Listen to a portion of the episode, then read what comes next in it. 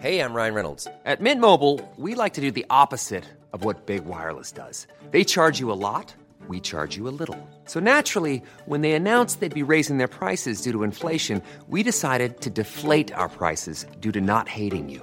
That's right. We're cutting the price of Mint Unlimited from $30 a month to just $15 a month. Give it a try at mintmobile.com slash switch. $45 upfront for three months plus taxes and fees. Promo rate for new customers for limited time. Unlimited more than 40 gigabytes per month. Slows. Full terms at mintmobile.com. Salut les amis, c'est Sofiane. On se retrouve pour un nouvel épisode du podcast. C'est en forgeant qu'on devient forgeron et c'est en galérant qu'on devient humoriste. Voici Galère d'humoriste avec aujourd'hui Pierre-Yves Roi des Marais. Yes! Yes! Comment ça va Pierre-Yves? ça va super bien, toi, Sofiane? Ça va super, merci. Et merci d'avoir accepté l'invitation. Ben là, ça fait plaisir. euh, ça fait voyager, hein? Tu sais, Ah ben, on on n'est pas sur le même fuseau horaire, en effet, oui. Ah non, il- il- il- toi, tu dois être l'heure du souper. Moi, je suis en train, de, je suis en train de, de grignoter un petit sandwich. Là. Moi, il est midi, il est pile l'heure du lunch. C'est ça, ben nous, il est 18h chez nous, il y a 6 heures entre nous. Non! Ah ben oui, hein, mais c'est ça va, je- j'imaginais que ce serait, ce serait encore plus décalé que ça. Finalement, 6 heures, ça va. Hein. ben non, c'est bien correct. c'est- Ben oui, effectivement. Bon. Et donc, tu avais euh, une ou plusieurs anecdotes à nous raconter? Ben oui, tu sais, j'ai des petites, euh, j'ai des petites anecdotes euh, cocasses, là, tu sais, parce qu'il m'est pas. euh, J'essayais de, de penser justement à des anecdotes où ce qu'il y aurait quelqu'un qui aurait vomi dans sa sacoche ou quelque chose comme ça. Par exemple, je dis ça comme ça, je dis ça à titre d'exemple. Mais euh, Uh-huh. c'est- c'est- il m'est jamais rien arrivé de terrible, mais il m'est arrivé des trucs plutôt, euh, plutôt particuliers. Là, mon premier show, mon premier, Mhm. premier spectacle à vie, en fait, où ce que j'ai fait, euh, j'avais 11 ans. Quand je vais te le dire, j'avais 11 ans. Ah ouais, d'accord. Ben, c'est ça, c'est que faut, le spectacle, faut le dire vite, là, c'était... euh, J'étais allé voir, je sais pas si tu es familier avec euh, Louis-José Hood. Ah bien sûr, c'est la le- l'humoriste le plus connu au Québec, je pense. Ah ouais, euh, bah ouais, absolument. Tu sais, j'avais 11 ans, puis j'avais été voir son spectacle euh, euh, au- dans ma ville natale, à Terrebonne. Tu connais, Mhm. j'imagine? Ouais, j'ai déjà vu passer le nom, oui. j'ai vu des noms tellement bizarres au Québec que je pense que je l'ai vu passer dans le tas, mais Ah ouais? Trouves ça bizarre? C'est quoi les noms? T'en as-tu t'as retenu que t'as trouvé Oh, bizarre? pff, euh, euh, Ouais, bah, un petit peu. ouais, Sainte- Sainte-Perpétue. Ouais. Ça, c'est un petit peu bizarre quand même.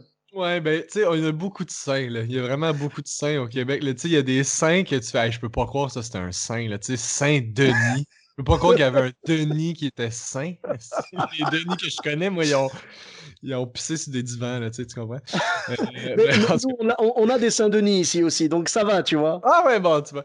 Mais euh, ouais, Saint-Étienne. En tout cas, des noms, ouais, j'avoue qu'Étienne, c'est pas ça. Mais bref, euh, il y a- ouais, il y a beaucoup de saints, mais ça, c'était à Terrebonne. Terrebonne. D'accord, donc la- Terrebonne, ok.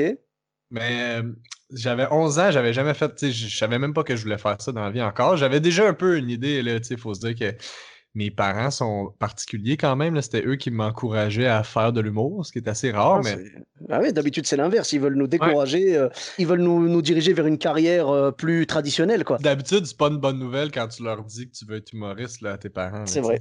Je veux dire, C'est moi, c'est vrai. encouragé à le faire Mhm. quand j'étais jeune. Fait que, euh, ouais, c'est ça, puis c'est eux qui m'ont amené là, voir Louis-José, puis tout ça. Puis pendant le show, il y a quelqu'un qui se lève pour aller aux toilettes. Mhm. Puis euh, Louis-José fait Hey, tu t'en vas où? Tu sais, le, la personne, ah, m'en va aux toilettes. Fait qu'il fait Bon, ben, on va t'attendre. Fait qu'il s'assoit sur le bord du stage, il s'assoit, puis il parle à la personne avec qui il est- venu. Il fait Ouais, mais vas-tu souvent pisser de même pendant le show, là, pas dérangé. fait que là, il se met à jaser. Ouais, vous venez de où, tu sais? Fait que là, il fait du temps, puis il parle. Puis ma mère se retourne vers moi, puis elle me dit Va lui demander un autographe. Fait que là, je dis Là, là? tu sais, j'ai- j'ai 11 ans, mais je suis plus conscient que ma mère que ça se fait pas. Tu sais? Elle dit, oui, il faut lui demander un autographe. Je fais, oui, mais il est en spectacle. Elle dit, ben non, mais là, il un temps mort, là. fait qu'elle sort de sa sacoche, elle sort un, euh, un- une vieille facture, puis genre un eyeliner, là, tu sais, un truc pour se Ouais. maquiller, là, tu sais. Elle dit, va demander, va demander un autographe. Je suis super gêné, mais je finis par OK. Tu sais, ma mère, elle me dit que c'est correct, ça doit être correct. Fait que je me lève. Je On est assis loin, là. On est assis dans le fond, là. Je traverse la salle. Lui, il fait juste lever les yeux. Louis-José fait Qu'est-ce qu'il fait là, lui? Là, je fais juste m'approcher. Je fais Bonjour, monsieur Hood. Je voudrais un autographe.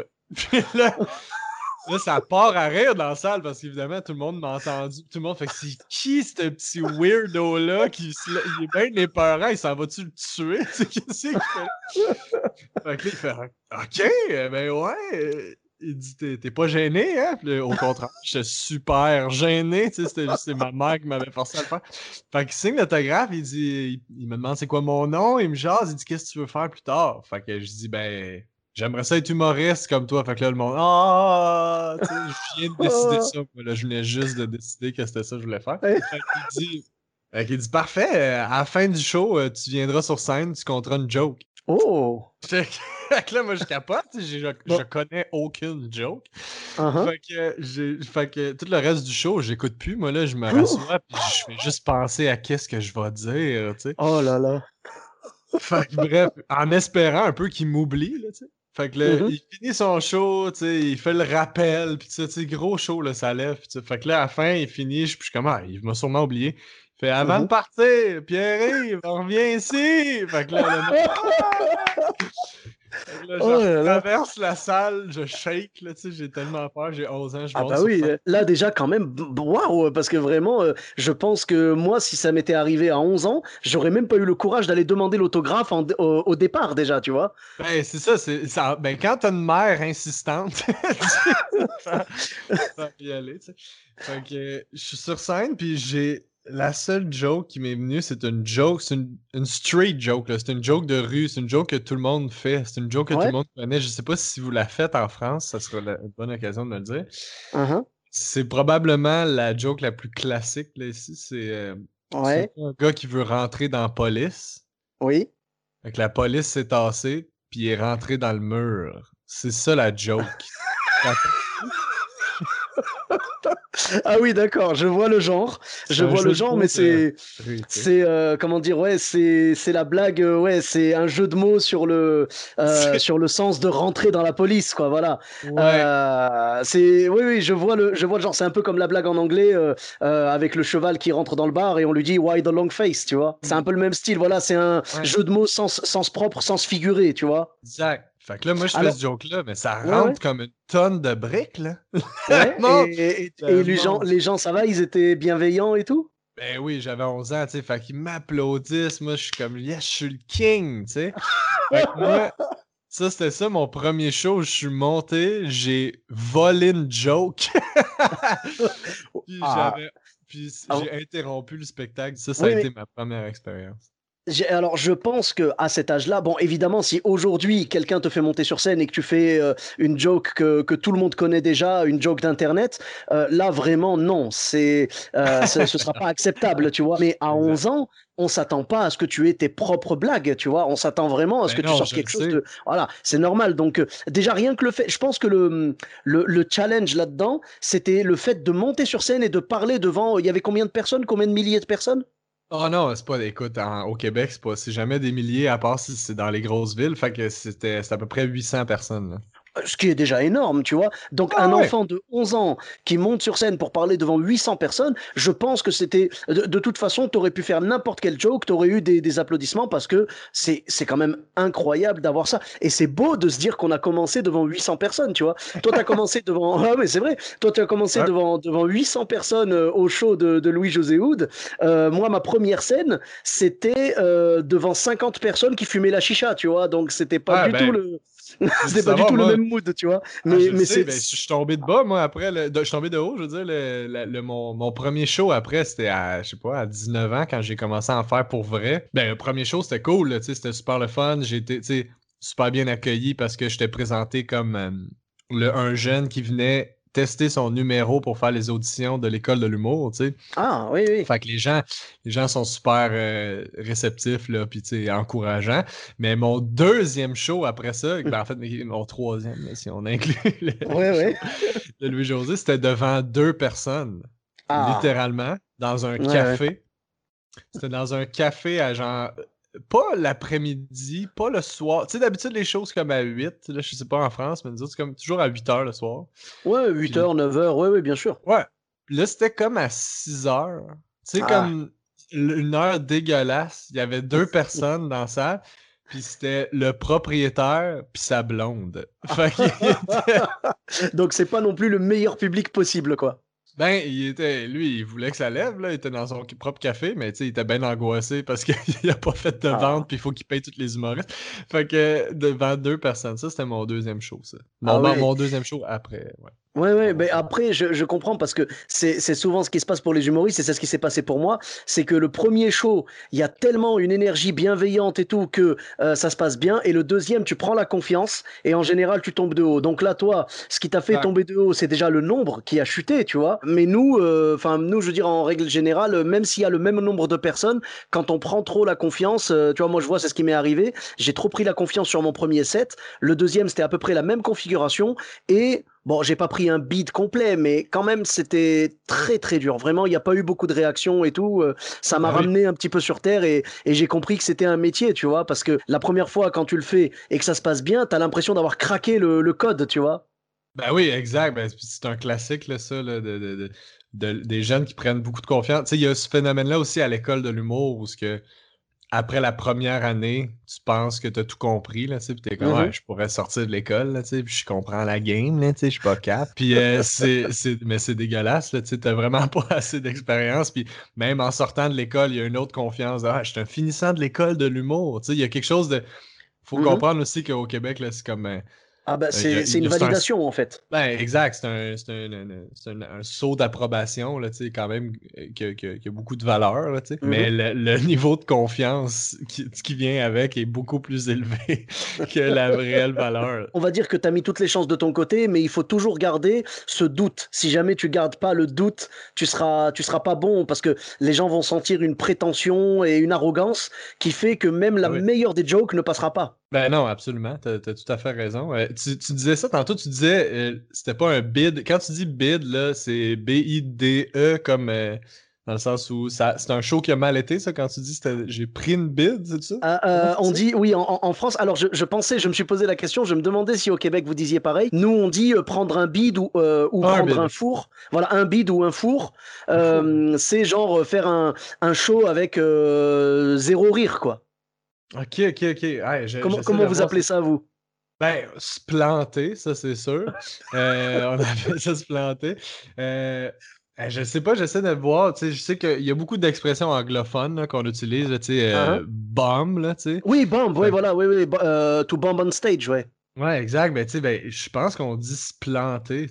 Ouais, bah, moi je préfère dire prendre un beat parce que tu sais, en tant que musulman, si jamais je commence à placer le mot bombe dans une phrase, ça peut être un petit peu mal interprété. Ouais, c'est ça. Mais... Puis moi, j'essaie de pas utiliser trop planter parce que les blancs, on plante beaucoup de, de, de, de plantes. Là, justement, c'est vraiment un stéréotype qu'on essaie de s'éloigner.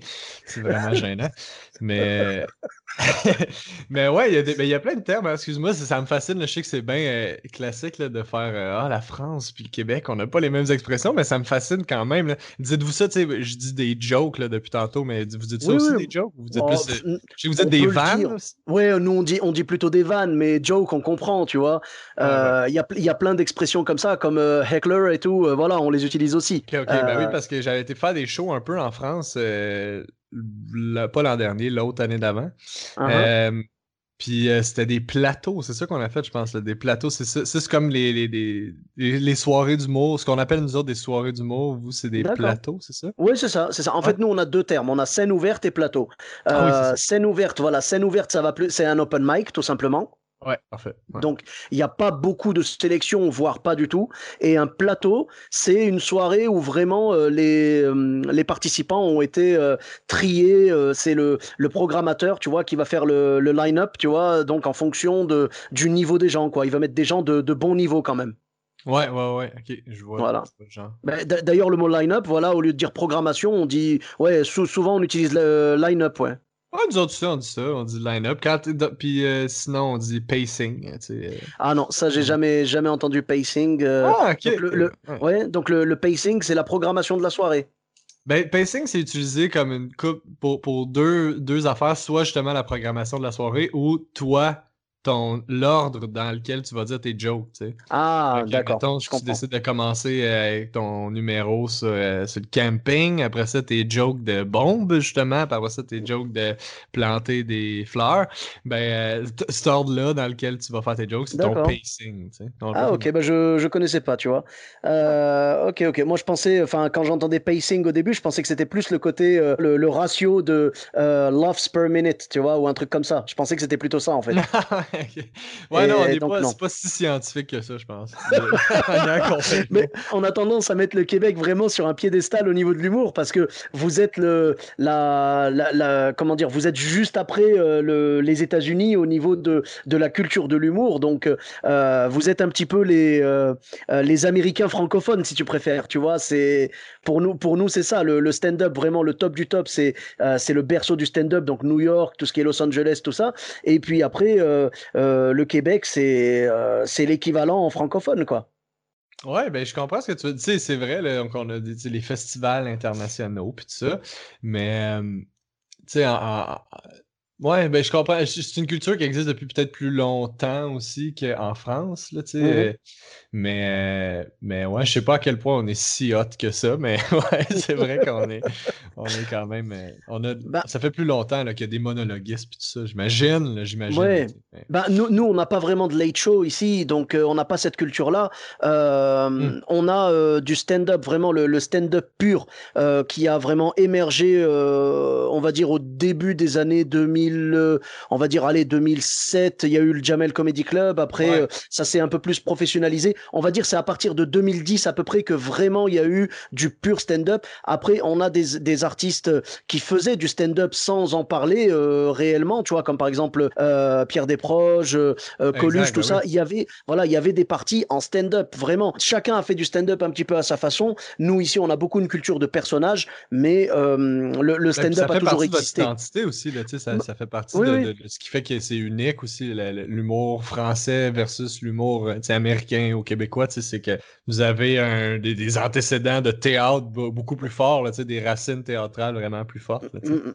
Non, c'est vrai, c'est vrai. Mais le pur stand-up commence vraiment à émerger euh, depuis quelques années ici, et on va vers une vers une culture. Tu vois, je je pense que d'ici quelques années, euh, les premiers qui se sont lancés vraiment dans le stand-up et qui ne jurent que par le stand-up, euh, je pense que ça va donner les, les futurs George Carlin, peut-être. tu vois, voilà. Je parle pas pour moi, évidemment. Hein. tu vois, comme Farid, tout ça. Farid, je sais, je pense que tu connais. Oui, ben oui, absolument. Voilà. Donc Farid, par exemple, qui est pour moi un des exemples les plus les plus comment dire les plus connu du stand-up euh, en France. Euh, Farid qui en fait depuis euh, déjà très longtemps, hein, parce que on a l'impression qu'il vient d'arriver, mais en fait non non pas du tout. Ça fait, il a commencé dans son adolescence carrément, tu vois. il était ah encore adolescent quand il a commencé, et aujourd'hui il est à fond dans le dans le stand-up et tout. Il a monté son comédie club ici qui s'appelle le, Madame Sarfati. Mhm. Alors la référence, je pense que tu l'as pas, Madame Sarfati. Ça te dit quelque chose ou pas? Ben j'avais, je savais qu'il avait ouvert son, son club, là, mais je savais pas c'était quoi le nom, non? Voilà, donc le nom c'est Madame Sarfati. C'est en référence à un sketch euh, d'un grand humoriste qui s'appelait Eli Kaku. Est-ce que ça te dit quelque chose? Non. Non. Alors c'était vraiment une superstar en France, euh, un grand comédien, grand humoriste, et son personnage phare c'était Madame Sarfati, euh, euh, maman juive tunisienne qui qui était très très mère poule avec ses enfants, avec ses petits enfants, tout ça. Voilà, c'était son personnage phare. Donc Madame Sarfati a donné le nom le Madame Sarfati maintenant au club de Fari. Et donc je disais voilà Fari qui est pour moi un des exemples les, les, les plus clairs du stand-up. Je pense que lui va terminer un peu comme George Carlin, voilà donc à faire du stand-up encore à 60 ans, 65 ans, euh, machin, mhm. voilà, et ça va se bonifier encore plus avec l'âge. Déjà maintenant, il a un très grand niveau, et je pense que ce genre de euh, de profil stand-up va se bonifier avec l'âge et va nous donner de très très belles choses à voir. Euh, si tu veux, l'essor qu'il y a eu dans le stand-up dans les années 70-80 aux États-Unis, c'est à peine là où on en est aujourd'hui en France, j'ai l'impression. Ouais, mais en même temps, je me dis, avec Internet, c'est le fait que, justement vous ayez accès à ces humoristes-là des États-Unis, est-ce que ça nous met pas un peu tous sur le même pied d'égalité au niveau de l'expérience de OK, on voit un peu ce qu'on peut faire, puis tout le monde va un peu partir dans sa direction, tu parce que j'ai l'impression aussi que le stand-up pur, euh, c'est un, c'est un, ben c'est pas une mode, mais on dirait qu'il y a vraiment une culture de, en tout cas, il y a, il y a eu ça au Québec, beaucoup de, c'était très valorisé la personne tout seul sur scène avec un micro, puis pas de décor, puis il fait juste parler pendant une heure et demie. Puis ça, mm-hmm. c'est ce qu'on valorise. Mais ça, tu sais, justement, de jouer avec la forme, puis on commence à avoir justement plus en plus de style, puis pas juste du stand-up pur. Est-ce que justement ça va pas euh, un peu s'éclater comme ça partout? Puis euh, avec la, venue d'Internet, vous n'êtes pas en retard. Vous savez c'est quoi la culture euh, du stand-up. Fait que je me questionne à savoir est-ce que vous êtes vraiment si en retard que ça, entre guillemets. Euh, ben, au niveau de la culture, non, parce qu'aujourd'hui Internet a permis de remettre tout le monde sur le même niveau, comme tu viens de le dire. Mais euh, je pense qu'au niveau de la pratique, tu sais, c'est comme si tu regardes toute la journée des vidéos de gens qui conduisent des voitures. Le jour où tu conduiras ta voiture, tu seras pas aussi doué, tu vois. Donc, euh, ouais, c'est sûr. Mais sur le plan individuel, effectivement, là, c'est sûr, c'est sûr que ça prend une expérience. Mais je veux dire, au niveau de, de, de de l'importance que ça prend dans la culture. Ouais, c'est vrai que ça prend des modèles français pour créer d'autres talents émergents français. Là, bah, l'avantage de l'avantage d'internet en fait c'est que ça nous permet de voir euh, euh, ce qu'il est possible de faire euh, toutes les formes possibles de, de stand-up de d'humour tout ça. On voit que tout le monde a son style bien à lui donc on voit que toutes les portes sont possibles. Tu vois on peut ouvrir n'importe quelle porte dans le stand-up mais après au niveau de la pratique je pense que ça va encore demander quelques années avant de vraiment rentrer dans le dans le quotidien de des spectateurs français parce qu'ils sont pas encore tout à fait habitués. Alors si tu regardes Paris par exemple il y a beaucoup plus une culture stand-up à Paris. Euh, donc c'est plus facile. En revanche, dans certains endroits en province, c'est plus compliqué parce que les gens connaissent plus l'univers de Muriel Robin, de Pierre Palmade, mhm. des personnes en fait qui faisaient euh, plus du personnage que du stand-up. Ce qui n'est pas mauvais, bien évidemment. Mais je pense que pour rentrer euh, dans le quotidien des, des Français, comme c'est rentré dans le quotidien des Québécois ou des Américains, le stand-up a encore quelques années de pratique avant d'y arriver, quoi. Ouais, ouais, ben oui, je comprends ce que tu veux dire. Mais c'est vrai. Puis c'est un peu comme ça aussi au Québec. Tu sais, évidemment, j'ai l'impression que c'est le même aussi. Euh, aux États-Unis, là, que dans les grosses villes où, évidemment la culture est plus bouillante, c'est sûr que ça évolue un petit peu plus vite. C'est sûr et certain. C'est le même aussi là, au Québec, là, si tu vas faire euh, une soirée d'humour euh, bien obscure à Montréal. À Terrebonne, si tu vas à Terrebonne, est-ce que ça marche? ben, Terrebonne, c'est pas si pire, mais non, mais c'est sûr évidemment que si tu vas dans une soirée d'humour obscure avec bien des jeunes euh, tu vas, tu vas, qui sont, sont habitués à la culture, à la culture du stand-up, ben, c'est là que tu peux aller un petit peu plus loin dans la forme que si tu, justement tu vas dans une salle de spectacle à Terrebonne avec des, des gens qui, puis j'enlève rien à ces gens-là, mais qui, voient un ou deux spectacles d'humour par année, contrairement à du monde qui vont voir les soirées d'humour à toutes les semaines. évidemment que la culture est, est différente. Je pense que c'est c'est un phénomène assez global, mais, mmh je, vois, mais je, pense qu'en France, en fait, nous, les, spectateurs n'ont pas encore le réflexe, même si c'est de moins en moins vrai grâce à Netflix, euh, euh, Amazon Prime, tout ça. Euh, je pense que les, spectateurs n'ont pas encore le réflexe d'aller voir du stand-up de tous les pays, tu vois, et surtout des États-Unis, parce que c'est vraiment là le berceau du stand-up. je pense que les gens n'ont pas encore cette habitude-là. Le public, le public en général, hein, les gens, les spectateurs lambda, je veux dire, vraiment. Mmh les, les stand-uppers, oui, les stand-uppers ont l'habitude. Moi, je sais que dès que j'ai découvert euh, le stand-up américain, tout ce qui était euh, euh, Dave Chappelle, Chris Rock, tout ça, Louis C.K., Jerry Seinfeld et tout, j'ai sauté dessus. j'ai découvert le, style complètement différent de, de Jeselnik, tu vois, qui fait vraiment du, du one-liner, tu vois, tout ça. Et puis, et puis de mm, beaucoup, en fait, sa spécialité, voilà, c'est la fausse piste tu vois. il t'emmène vers quelque chose, tu es sûr de deviner la fin et finalement il te, il prend un, un tournant, tu vois, genre un twist au dernier moment Mmh et, là, enfin, tu t'es, cueilli par la, par, la, par la chute alors que tu étais persuadé d'avoir deviné la fin, tu vois. Donc c'est quand même beau. Des personnes comme ça qui ont, qui ont ce style. Hiring for your small business? If you're not looking for professionals on LinkedIn, you're looking in the wrong place. That's like looking for your car keys in a fish tank. LinkedIn helps you hire professionals you can't find anywhere else, even those who aren't actively searching for a new job but might be open to the perfect role. In a given month, over 70% of LinkedIn users don't even visit other leading job sites. So start looking in the right place. With LinkedIn, you can hire professionals like a professional. Post your free job on linkedin.com slash people today. Là, euh, donc nous, en tant que stand-upper, on a la curiosité d'aller voir tout ça et on se rend compte de ce qu'il est possible d'offrir au public, mais le public en lui-même garde euh, cette habitude de regarder que ce qu'il connaît déjà quasiment, tu vois. Il y a quelques stand-uppers qui ont réussi vraiment à, s'imposer un peu au grand public. Je pense notamment à Haroun, euh, je pense aussi à Blanche Gardin, tu vois. Ce sont des personnes qui ont réussi à avoir une exposition un peu plus large, un peu plus mainstream, tu vois, au niveau du, public, mais le reste des stand-uppers connaît des, humoristes aux États-Unis, tout ça, qui vont peut-être arriver dans la culture française que dans 5 ans ou 10 ans, tu vois. Ben oui, ben oui. Moi, je me rends compte aujourd'hui, par exemple, quand je réécoute des, vieux podcasts, tu vois, par exemple, Dan Gagnon, que tu connais certainement. Mm voilà, qui, qui, est un stand-upper que j'apprécie vraiment beaucoup, euh, qui m'a fait découvrir beaucoup de choses à travers son podcast euh, Dan Gagnon gratuitement.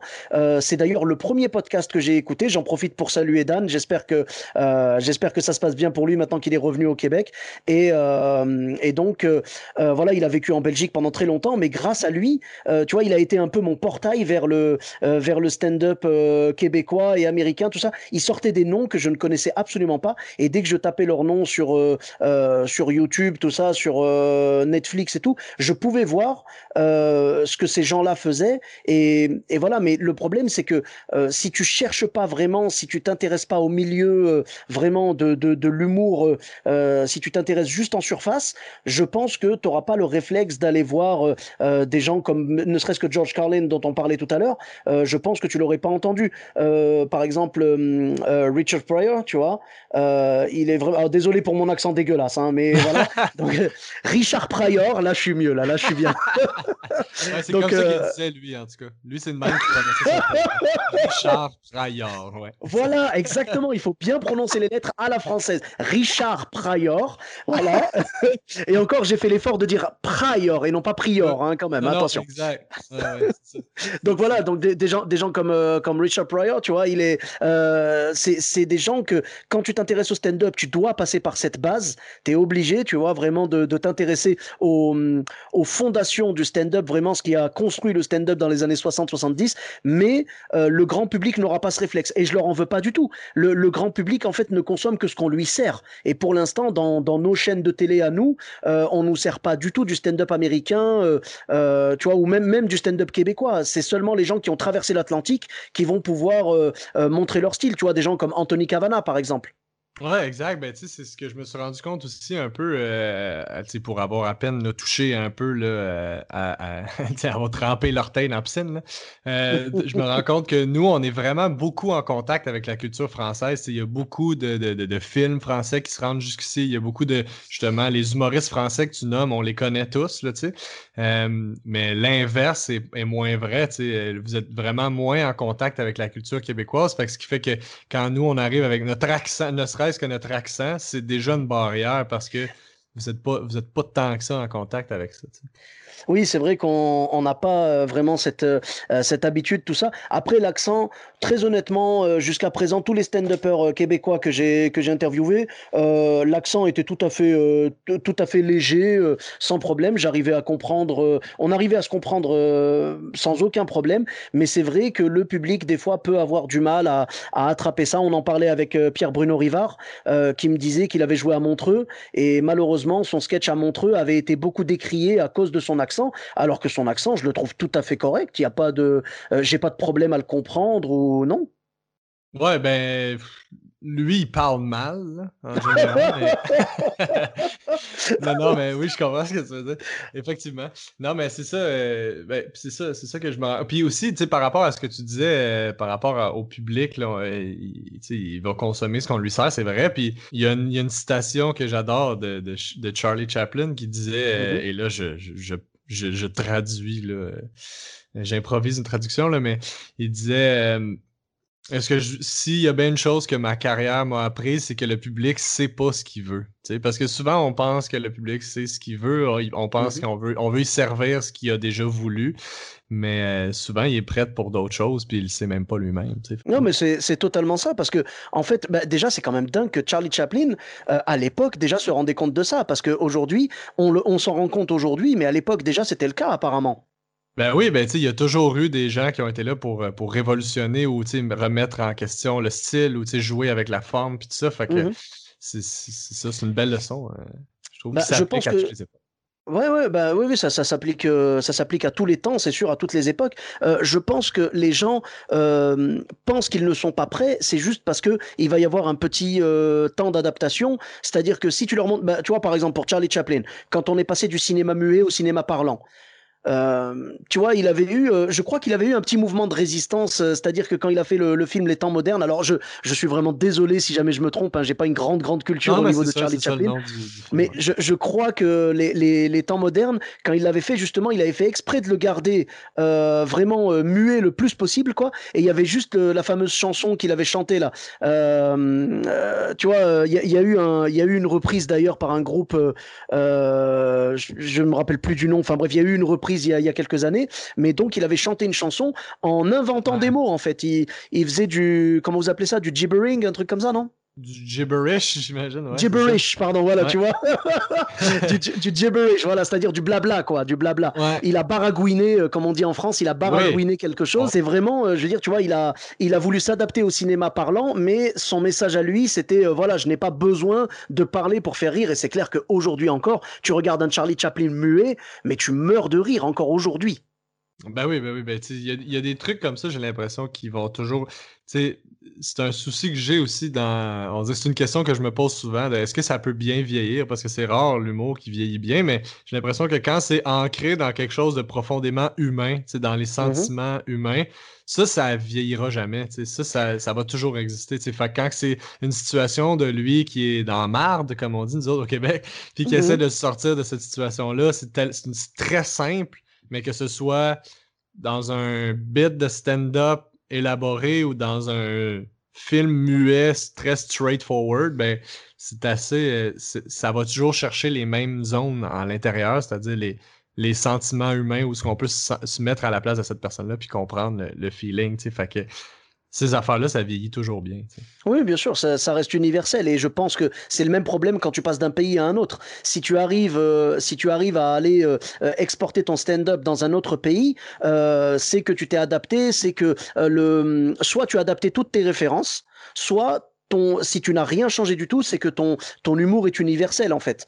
Et euh, il y a certaines blagues universelles, d'autres un peu moins, mais à partir de là, je pense que si elles réussissent à traverser les pays, je pense qu'elles peuvent réussir à traverser les époques aussi.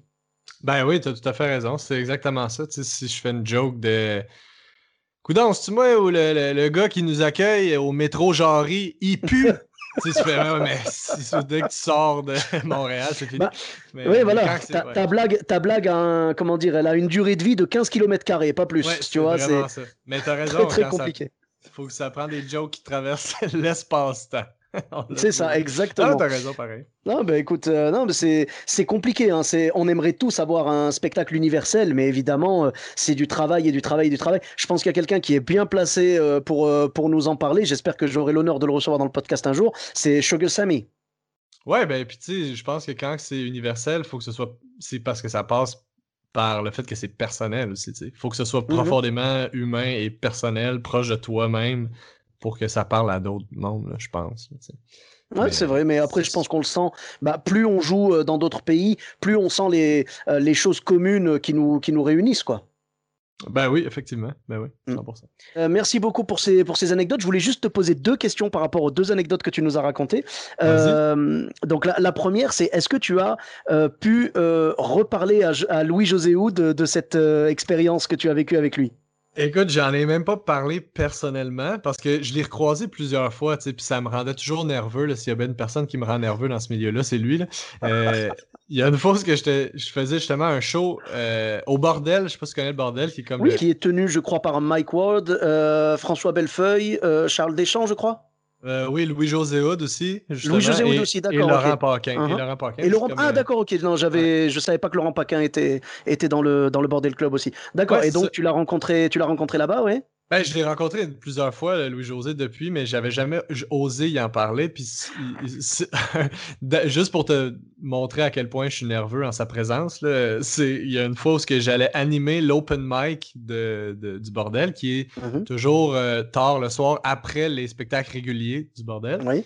Puis euh, que j'étais juste sur Instagram avant de partir pour le bordel, puis je vois une story d'un humoriste qui est euh, qui est sur le spectacle régulier, puis je vois le, le, line-up en fait du show où ce que Louis-José est dessus, puis souvent quand ils sont sur le show régulier, ils restent pour l'open mic après. Fait que mm-hmm. juste de savoir ça, ça m'a rendu tellement nerveux. Je me suis présenté au bordel, puis là, j'ai juste demandé au gérant, j'ai fait Louis-José, es-tu dans les, dans les loges en haut? Puis il fait Ah ouais, je pense qu'il est encore là. Je fais Ok, ben je vais, je vais rester ici d'abord.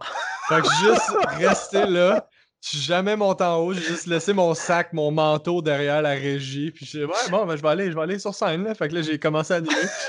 puis Louis-José est rentré dans la salle pendant que je jouais, puis je suis devenu le pire humoriste au monde. J'étais tellement pas bon, juste parce que je savais qu'il était là. Fait que ça, c'est à quel point il me rendait nerveux. Fait que j'ai jamais osé y en parler, mais j'ai raconté cette anecdote-là de, de, l'autographe euh, à une émission de télé. Euh, mm-hmm. Puis eux, ce qu'ils ont fait, c'est qu'ils ont contacté Louis-José pour lui demander s'il s'en souvenait puis uh-huh. ça. Puis lui, ce qu'il faisait souvent, Louis-José, c'est qu'à cette époque-là, il filmait ses spectacles pour pouvoir se réécouter, puis ça. Uh-huh. Ils ont essayé de retrouver le footage, tu sais, de, la vidéo de moi, mais ils n'ont pas été capables, ils l'ont pas retrouvé. Mais Louis-José s'en souvenait. Fait que euh, ce qu'il m'a dit, c'est. Euh, il m'a fait une vidéo, il s'est filmé chez eux, puis il m'a envoyé la vidéo de Hey, salut Pierre-Yves, tu t'es pas mal amélioré depuis, bravo.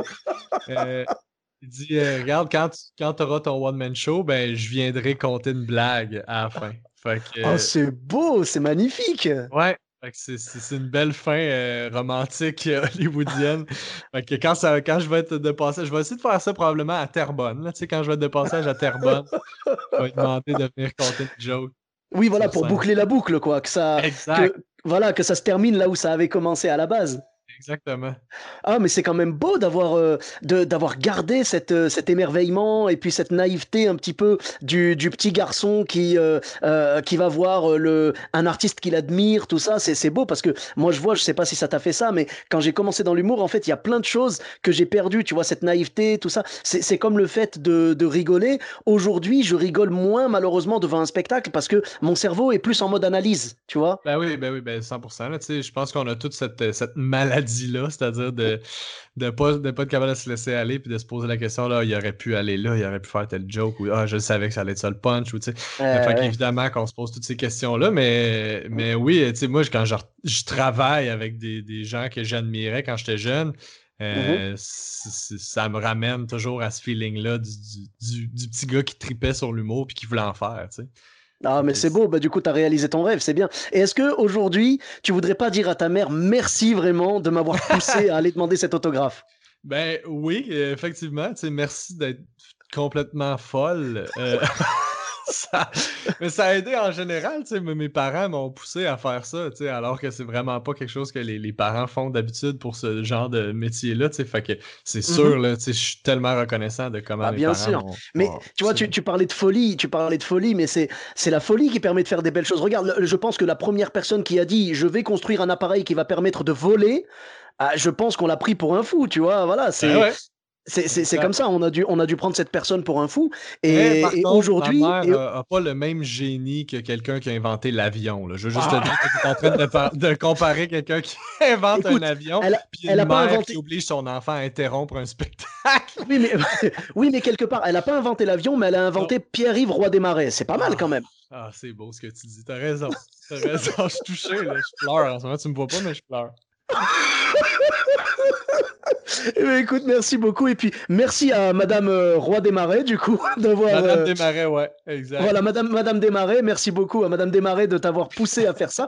Quelque part, peut-être que si elle l'avait pas fait, euh, on ne sait pas si aujourd'hui tu, tu aurais fait ce métier, on ne sait pas. Ben non, c'est vrai. Ben, en général, de la manière qu'ils m'ont. Dans l'environnement dans lequel j'ai évolué euh, a fait en sorte que je peux faire ce métier-là aujourd'hui. Fait que oui, leur folie m'a amené, ah. jusque-là. Mais tu sais, on aimerait bien tous avoir des parents euh, dans ce genre de folie-là, tu vois, parce qu'il y en a certains qui, qui vont mettre ce genre d'énergie et ce genre de motivation pour euh, te diriger vers des études d'avocat ou de médecin, tu sais, les, les, deux grands classiques, quoi. Ah, exact. Voilà, alors que là, ils t'ont poussé à réaliser un rêve, c'est quand même magnifique. Moi, je pense que c'est une très bonne chose. Bon. Ah, je, suis 100% d'accord avec toi. C'était très. En fait, c'était toujours une culture de fais ce qui te passionne, puis fais-le à 100%. Fait, puis moi, c'était l'humour. Fait qu'ils m'ont toujours encouragé à le faire à 110%. Ah. Vas-y, puis fais-le euh, au complet. Eh ben c'est super, c'est exactement ce qu'il faut et on espère que tous ceux qui rêvent de faire du stand-up y arriveront une fois que ce maudit Covid sera sera loin. Voilà, on pourra euh, reprendre nos vies normales et reprendre la scène. Euh, la deuxième chose que je voulais te demander par rapport donc à ce que tu m'as raconté au départ, tu m'as dit que tu étais venu jouer euh, donc en France et on, parlait du problème d'accent. Alors toi, est-ce que tu as eu des soucis de compréhension avec le public français ou pas? Écoute, c'est intéressant ce que, ce que tu dis là parce que j'avais vraiment un. J'avais le souci au début là, de vraiment bien m'appliquer puis prononcer pour être. J'avais tout changé mes référents. J'avais parlé à des humoristes français pour ça, est-ce que vous dites ça, ça, comment je devrais le mm-hmm. dire pour que ça passe mieux. Puis ça devient tellement plus naturel que ça tue la blague. Tu sais, comme ah. ça faut, ça, ça, brise le rythme. Euh, puis même si, puis euh, même s'ils comprennent 100% des mots, il n'y a plus l'essence qui rendait ça comique au début. Fait que le premier show, ça a été un peu, ben ça a été une catastrophe. Ça a super mal été parce que j'avais vraiment le souci de bien changer tous les mots pour qu'on comprenne. Puis les shows d'après, j'ai fait, hey, c'est quoi, je vais, à moins d'un mot majeur là, que vous dites vraiment pas, là, tu sais, mm-hmm genre skidoo, je pense pas que vous dites ça, là, fait que, à, moins Un skidoo, c'est une motoneige. Connaissez-vous ça, une motoneige? C'est comme bah, un... Oui, oui, motoneige. Bah, on, appelle ça, nous, un, un scooter. Euh, je crois, je crois qu'on appelle ça un scooter des neiges ou un truc comme ça. ou une motoneige. Ben motoneige aussi. Ouais, non, skidoo, j'ai jamais entendu. On dirait le nom d'un personnage de dessin animé. Ouais, ben ça ressemble à Scooby-Doo. oui, voilà, voilà. Parce que Scooby-Doo, c'est la... une marque, en fait, c'est juste une compagnie qui fait des motoneiges. Fait que nous autres, on appelle ça de même, là, tu sais, mais... Fait mais ça n'a pas rapport. Mais bref, fait qu'à moins d'un mot majeur, comme justement, comme on peut en témoigner, Skidoo, oui, oui. Euh, je changerais rien à comment je le dis, puis à la... tu sais, je, je ralentissais même pas. Tu sais, les autres shows, même si les gens captaient à peu près 85% de ce que je disais, mm-hmm ça nuisait pas à l'humour, tu sais. Mais oui, riais, pas mal. J'aimais mieux qu'ils bah rient pas parce qu'ils comprennent pas, qu'ils rient pas parce que c'est pas drôle. Oui, mais je, comprends, je comprends. Bah après, moi, je pense que quand je regarde des, humoristes québécois, il y a des choses qui me gênent pas. Bon, bien sûr, si quelqu'un parle de skidoo, je vais pas du tout comprendre de quoi il parle. Ça va me prendre un petit peu plus de temps pour comprendre ce que c'est. Mais euh, par contre, tu vois, par exemple, tu parlais du mot joke tout à l'heure. Si quelqu'un dit oui, je voulais vous raconter une joke, euh, bah là, honnêtement, c'est pas grave. Les gens ne parlent pas comme ça, mais c'est pas grave. On va comprendre. Il y a plein de mots. Euh, tu vois, quand tu dis, quand, quand, vous dites ouais, je, je capotais, machin, bah là, on va comprendre que c'est genre, voilà, j'ai euh, j'étais étonné, euh, euh, ça m'a fait, comme on dit des, fois ici, ça m'a fait péter un câble, tu vois, voilà, des trucs comme ça. C'est pas grave, c'est pas grave. C'est vraiment quand tu parles de quelque chose de précis et qu'on n'a pas du tout la référence ici, là c'est plus compliqué. Mais en effet, si tu fais ton set tout à fait normalement et qu'il y a juste deux trois mots que, que tu utilises un petit peu différemment, on peut comprendre. Mais je pense que le mieux, voilà, c'est de parler avec des humoristes locaux pour leur demander vraiment quel mot ne serait absolument pas compris. Mais dans l'ensemble, dans l'ensemble, on peut comprendre. Et je pense que ça joue en fait dans ma compréhension des humoristes québécois. C'est parce que comme j'écoutais François Pérusse, il y a plein de références que j'avais déjà. Tu vois, euh, il y a plein de, euh, je sais pas, quand vous dites euh, une tune, tu vois, une tune, vous parlez d'une chanson. Tu vois, voilà. Il y, a, y, a, plein de choses comme ça. Nous, on dit pas ça ici. Il y a, y a, plein de références que j'ai parce que j'écoutais les deux minutes du peuple. Tu vois, d'ailleurs, c'était un des meilleurs trucs que j'ai écouté de ma vie, quoi. Ben, c'est, oui, oui, ben, puis c'est un gros, c'est, vraiment, c'est un, un, gros nom au Québec, là, François Pérusse. Tout le monde ah, a écouté François Pérusse, tout le monde a mmh. un album de et, François Pérusse. Et je, je, me posais la question, il a jamais pensé à faire du stand-up? Il a déjà fait des galas juste pour rire. il a déjà fait des apparitions sur scène. Mmh euh, mais il a jamais fait de, de, de, de one-man show ou quelque chose de genre. C'est pas, pas un gars de scène. Lui, il est enfermé dans son sous-sol, dans son mmh studio, puis il pense à ses jokes, puis il, il, enregistre ses sketchs chez eux, mais c'est pas, tu sais, son, son, truc, c'est vraiment pas le stand-up. Puis il a déjà fait des trucs sur scène, mais puis même si dans mon souvenir, c'était pas mauvais, c'est pas ça son truc, là, tu sais. Lui, il aime ça travailler ses petites affaires chez eux, puis c'est comme ça, c'est comme ça que ça a, créé, justement, le, le, le, monstre que c'est, là, tu sais, François Pérusse. Tout le monde le connaît, tout le monde l'aime, tu sais, fait que... Mm-hmm. Euh, il s'est jamais dénaturé ou il a jamais essayé de, de, de, de genre de, de milker euh, sa réputation. ouais, ouais, bah en tout cas, moi, c'était mon premier contact avec le, la, la culture de l'humour euh, au Québec et vraiment, j'ai beaucoup aimé les deux minutes du peuple. Ça m'a fait toute mon adolescence, quoi. Vraiment, euh, je riais, je riais comme pas possible. Quand j'ai commencé en tant que chauffeur de bus, parce que moi, c'est mon, mon métier, donc je suis chauffeur de bus à Bordeaux. Et quand j'ai commencé en tant que chauffeur de bus, j'avais à l'époque, dans mon ancienne ville, donc ma, ma ville de naissance, Clermont-Ferrand, j'avais un, un, comment s'appelle, un autoradio, tu vois. Euh, et donc, je pouvais mettre les radios que je voulais. Et je mettais Rire et Chanson, donc, qui est notre radio d'humour ici. Et il y avait les deux minutes du peuple de temps en temps. Et quand j'entendais les gens rire aux deux minutes du peuple, ça me faisait plaisir, tu vois. J'étais content de leur faire découvrir quelque ben chose. Ben oui, ah c'est cool ça. Ah, mais c'était super. Ben, en tout cas, euh, merci beaucoup, euh, Pierre-Yves, pour, pour ton temps. C'était vraiment un plaisir de discuter avec toi. où est-ce qu'on peut te retrouver sur les réseaux sociaux? Euh, mon nom, tu sais, euh, cherchez mon nom, vous allez me trouver. On n'est pas beaucoup avec ce nom-là. Que... j'avoue que j'avoue que là, vous devez être euh, très très peu, c'est sûr. Hein, mais bon, en tout cas, on va, bah, je mettrai le, je mettrai les liens. Donc j'imagine qu'on peut te retrouver sur Facebook, sur Instagram. Ouais, un peu partout. Facebook, Instagram, YouTube, etc. YouTube, ouais, tu as Twitter, Twitter aussi? Ah non, c'est le, le, seul. J'ai jamais, j'en ai un là, mais suivez-moi pas, ça sert à rien. J'ai rien mis depuis genre Ok. Bon, bah, pas de problème. Je mettrai les liens vers euh, Facebook, euh, Instagram et YouTube. Euh, tu as un site internet peut-être ou? Ouais, pierre-yves-roidesmarais.com. D'accord, et eh ben je mettrai ça également en site officiel. Et puis voilà, ben merci beaucoup. pour ma part, vous me retrouvez sur tous les réseaux sociaux, Sofiane Etaï, E de TAI, sur Facebook, Twitter, YouTube, Instagram et TikTok. N'hésitez pas à laisser 5 étoiles et un commentaire sur Apple Podcast et sur Podcast Addict. Je vous dis à très bientôt pour un nouvel épisode. Bis à tous, même à toi là-bas.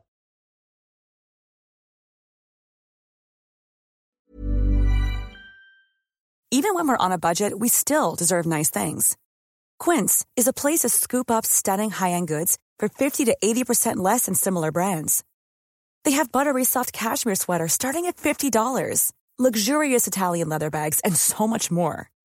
Plus, Quince only works with factories that use safe, ethical, and responsible manufacturing. Get the high-end goods you'll love without the high price tag with Quince. Go to quince.com/style for free shipping and 365-day returns.